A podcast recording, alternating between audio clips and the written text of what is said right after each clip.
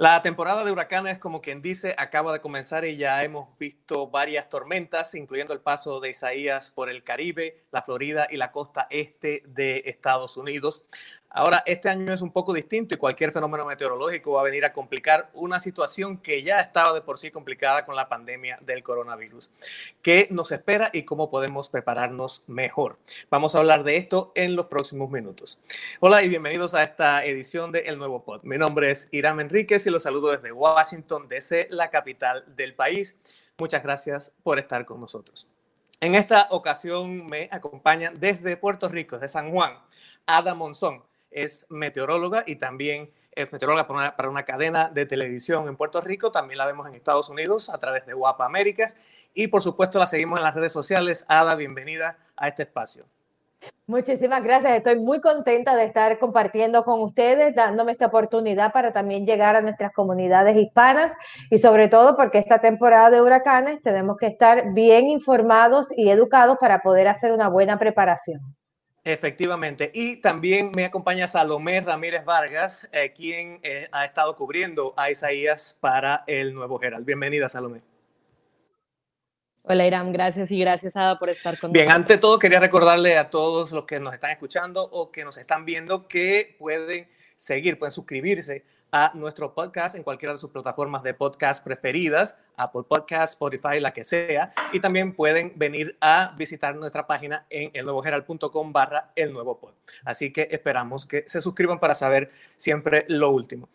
Ada, vamos a comenzar precisamente hablando de Isaías. Es una tormenta que se veía bien grande. Mucha gente, obviamente, en Puerto Rico empezó a compararla con, con el tamaño de María, pero vimos que el, el, la trayectoria cambió muchas veces.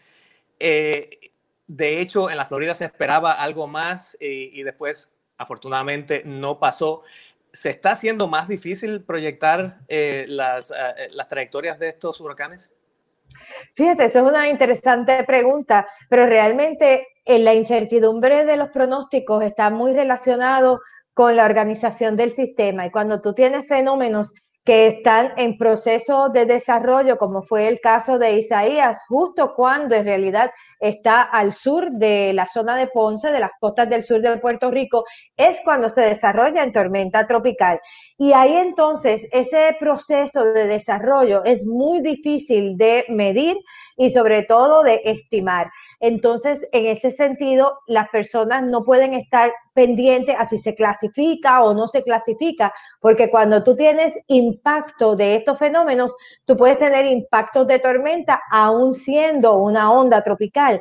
Así que hay veces que el mensaje y la forma en que se comunica la información eh, tiene que ser con mucho cuidado, porque si no, yo hubiera dicho, no se preocupen, es una onda tropical, esto no va a tener ningún efecto, cuando es todo lo contrario, sí es una onda tropical, pero los impactos son como si fuera una tormenta tropical, así que olvídese si esto es o no tormenta, aquí vamos a tener los vientos y las lluvias que serían característicos de una onda tropical. En el caso de Florida, las lluvias y las, las zonas peores de vientos quedaron sobre el mar.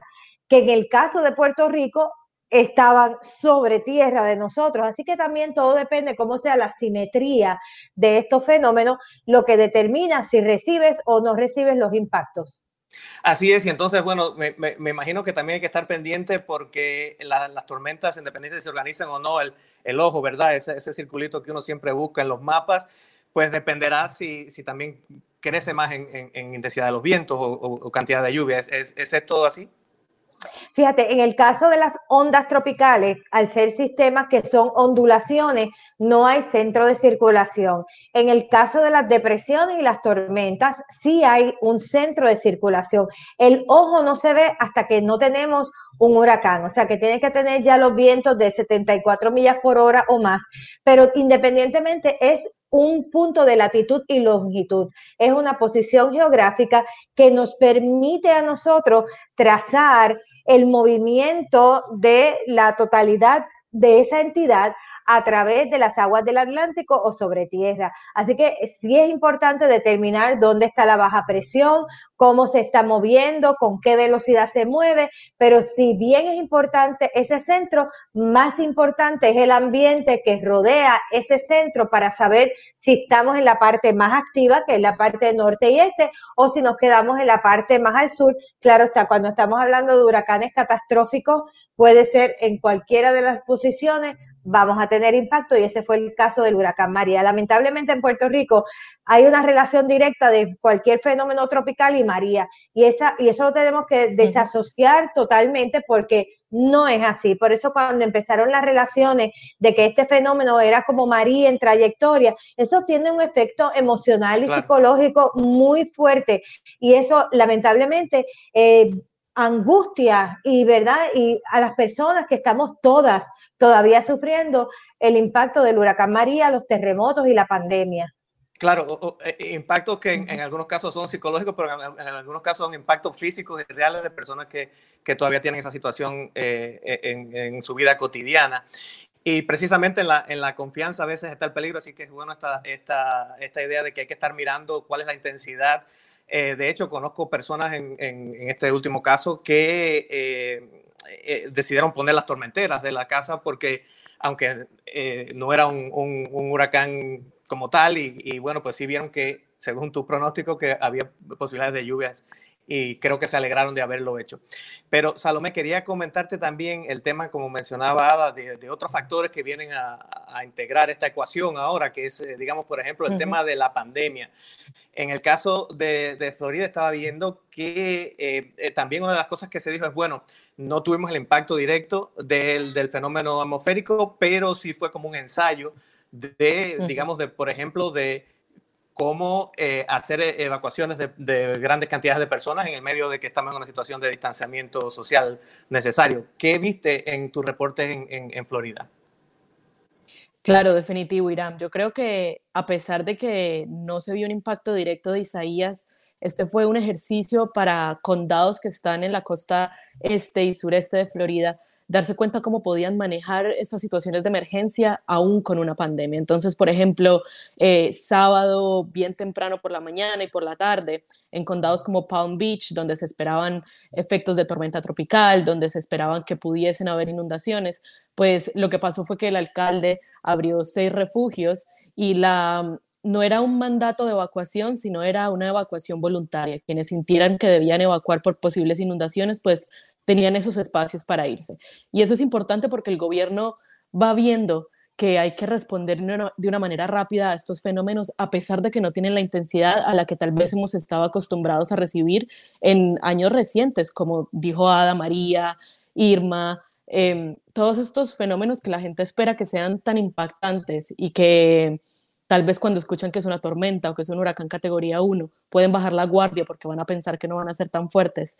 Igual sigue siendo importante tener ese plan de evacuación, tener ese, esa preparación. Claro, y, bueno, y ver cómo funciona ahora que hay que tomar otras medidas eh, adicionales. Ada, con, respecto a la temporada en sí, eh, no está ni próxima al acabarse. Y de hecho, algunas personas con las que hablaba más temprano en Carolina del Norte eh, me decían, es no es usual que esta época del año estén llegando hasta acá arriba. O sea, ¿qué, podemos esperar para el resto de la, temporada?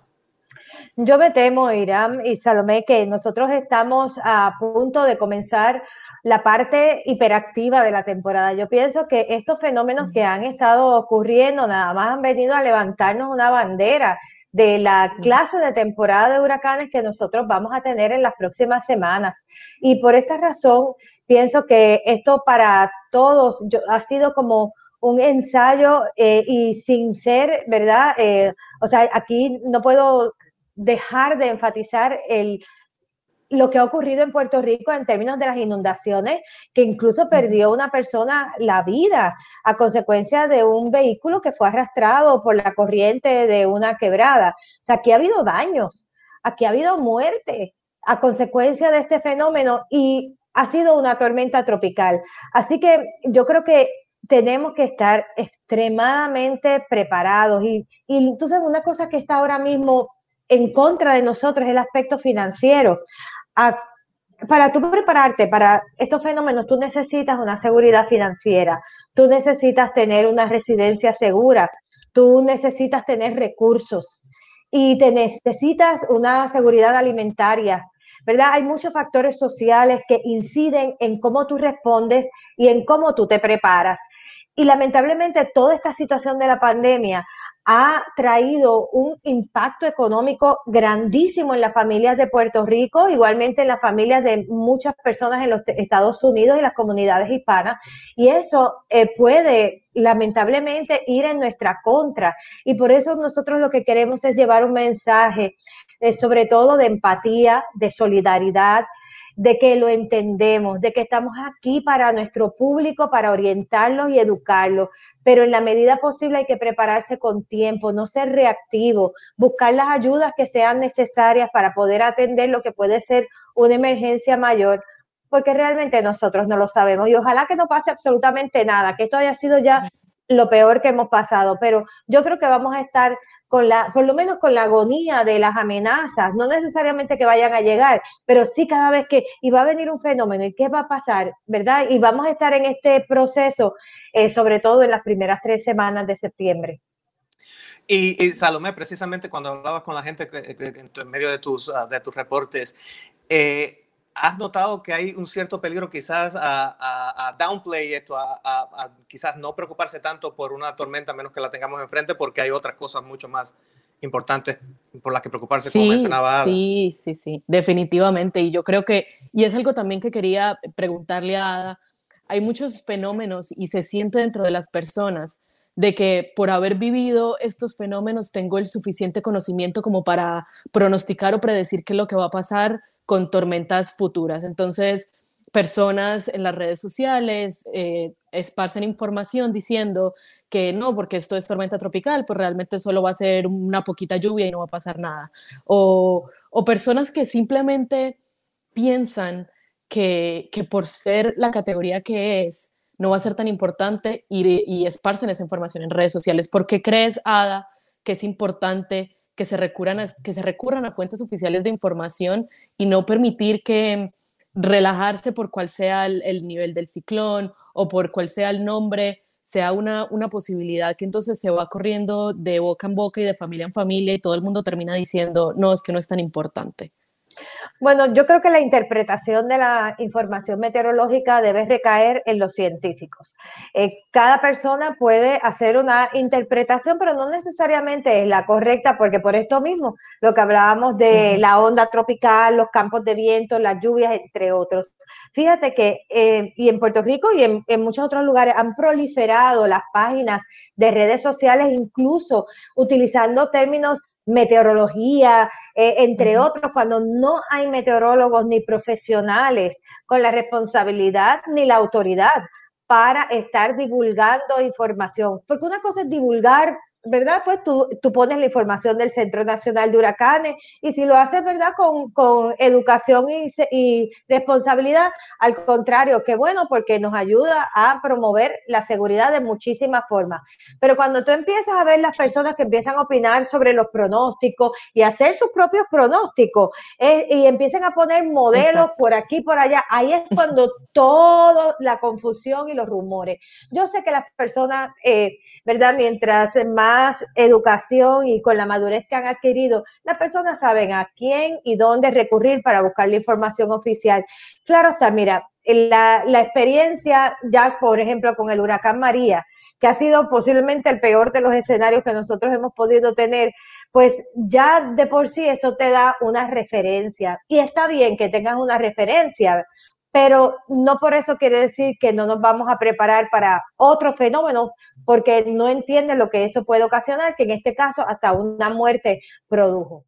Y entonces eso, perdóname, Irán, yo hago una pregunta rapidito sobre eso. Entonces, por ejemplo, para nosotros como periodistas o para ciudadanos del común que recurren directamente a los boletines del Centro Nacional de Huracanes para recibir esa información, ¿cuáles crees que son tres o cuatro aspectos fundamentales que todo el mundo debe entender sobre una tormenta para, para ser conscientes de su fuerza y de sus efectos que puedan tener. Por ejemplo, la velocidad de los vientos, la acumulación de lluvias. ¿Cuáles son esos factores más importantes que debe la gente saber sobre una tormenta? Mira, aparte de la localización, Salomé, es importante conocer el campo de vientos y las zonas de distribución de lluvia y el potencial de lluvia que tiene, igualmente cuál va a ser el impacto en términos en el mar. ¿Por qué? Porque nosotros tenemos comunidades costeras, personas que están viviendo justo específicamente en el borde de lo que es tierra y mar, el cual recibe un impacto que ya de por sí por el aumento en el nivel del mar y el cambio climático, también tienes entonces la situación de la entrada de marejada. Por otro lado, el campo de vientos define hasta dónde tú puedes tener vientos en el área. En el caso, por ejemplo, de Florida, el campo de vientos al lado oeste de donde estaba el centro de circulación era bien restringido y limitado.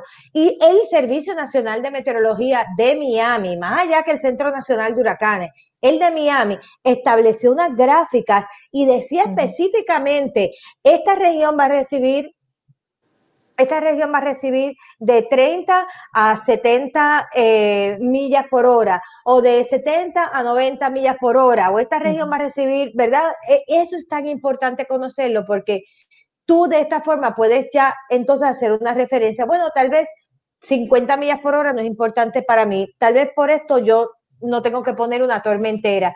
Uno va conociendo su residencia y uno sabe la puerta que no cierra bien, la ventana que no cierra bien. Así que yo entiendo que lo que todos debemos aspirar es una residencia segura.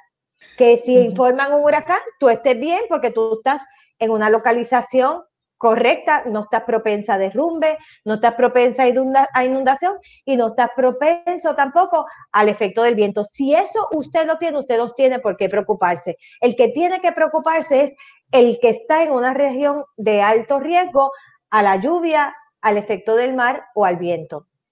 Así es, Ada, y creo que, bueno, efectivamente, además de que uno pueda ver los partes y los, ah, eh, que pueda ver los, ah, los boletines oficiales, siempre es bueno contar con la ayuda de, científicos como tú que nos pueden dar un contexto y nos pueden dar una explicación eh, mucho más allá sobre qué significa todo esto. En este caso, quería, bueno, hacer una pequeña eh, lista, digamos, de cosas que uno tiene que mirar, no ya cuando la tormenta está aquí, sino desde ahora con respecto a eh, tormentas que puedan venir en el futuro. ¿Cuáles, son, ¿Cuáles serían estos puntos más importantes? Mire, yo te voy a decir que en este caso y sobre todo en este año, nuestra fragilidad más grande está en nuestra salud, tanto la salud física como la salud emocional y psicológica. La salud física porque estamos enfrentando una pandemia y Dios no lo quiera, pero si alguno de nosotros se enferma con COVID o tienes algún miembro de tu familia que tiene COVID, ya tú sabes que tus planes de preparación van a cambiar drásticamente porque no puedes salir necesariamente para buscar en los alimentos o poner una tormentera o buscar quien te ayude. O sea, todo se complica por el aspecto de salud.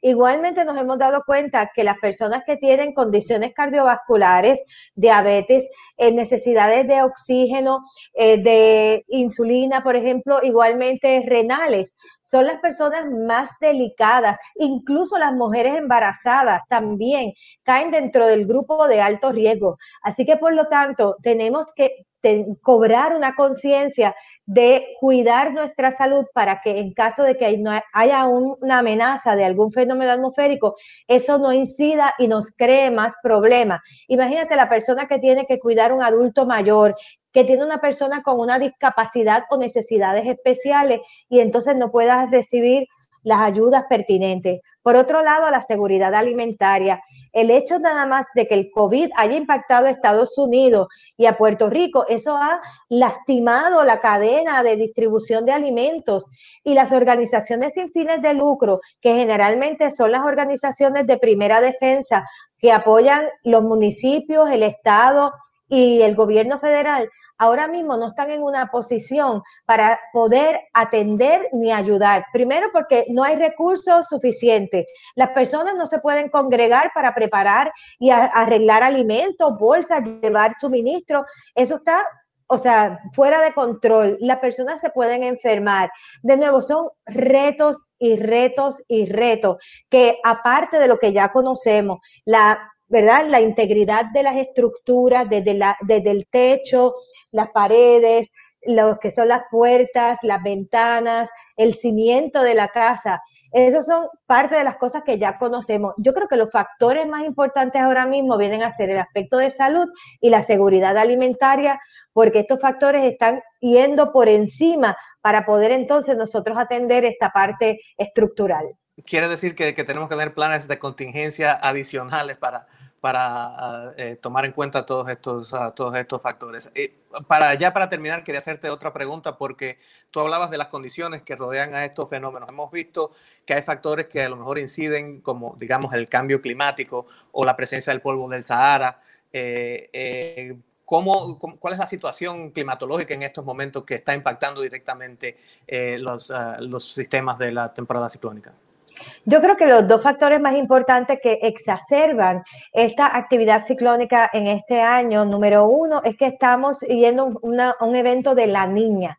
Y ese evento de la niña es un evento de temperaturas muy frías en el Océano Pacífico, pero eso tiene un impacto en el Atlántico, en el Océano Atlántico, donde la presencia de vaguadas es menor y por lo tanto los fenómenos se pueden eh, eh, mostrar extremadamente amplios, con grandes circulaciones y con grandes potencias en términos de su viento, porque el viento es leve, la humedad es amplia y las aguas están extremadamente calientes. Y en ese sentido, el factor cambio climático entra, porque el hecho de que tengamos temperaturas más altas de lo normal sobre, sobre el mar, incluso más calientes están ahora mismo que en el 2017, y ya vamos todavía más rápido que lo que íbamos en el 2005 en términos de la producción de actividad ciclónica. Por ende, yo diría que estos dos factores, el cambio climático con el aumento en las temperaturas, ¿verdad? Y en ese otro caso, pues el evento de la niña son elementos importantes que van a lastimar nuestros países, nuestros territorios a consecuencia del paso de estos fenómenos atmosféricos. Bien, interesante explicación. Muchas gracias, Ada, Ada Monzón, desde Puerto Rico, dándonos todas estas explicaciones científicas, pero también muy bien contextualizadas para que todos las podamos entender. Y también gracias a Salomé, Salomé Ramírez Vargas, quien está reportando para el Nuevo Herald sobre este fenómeno de Isaías. Gracias a ambos por estar en este espacio. Gracias, gracias a ti. Y a todos ustedes les recuerdo que obviamente nos pueden seguir en las redes sociales y también en, el nuevo barra el nuevo pod. Así que ahí quedamos conectados. Nos vemos en el próximo episodio.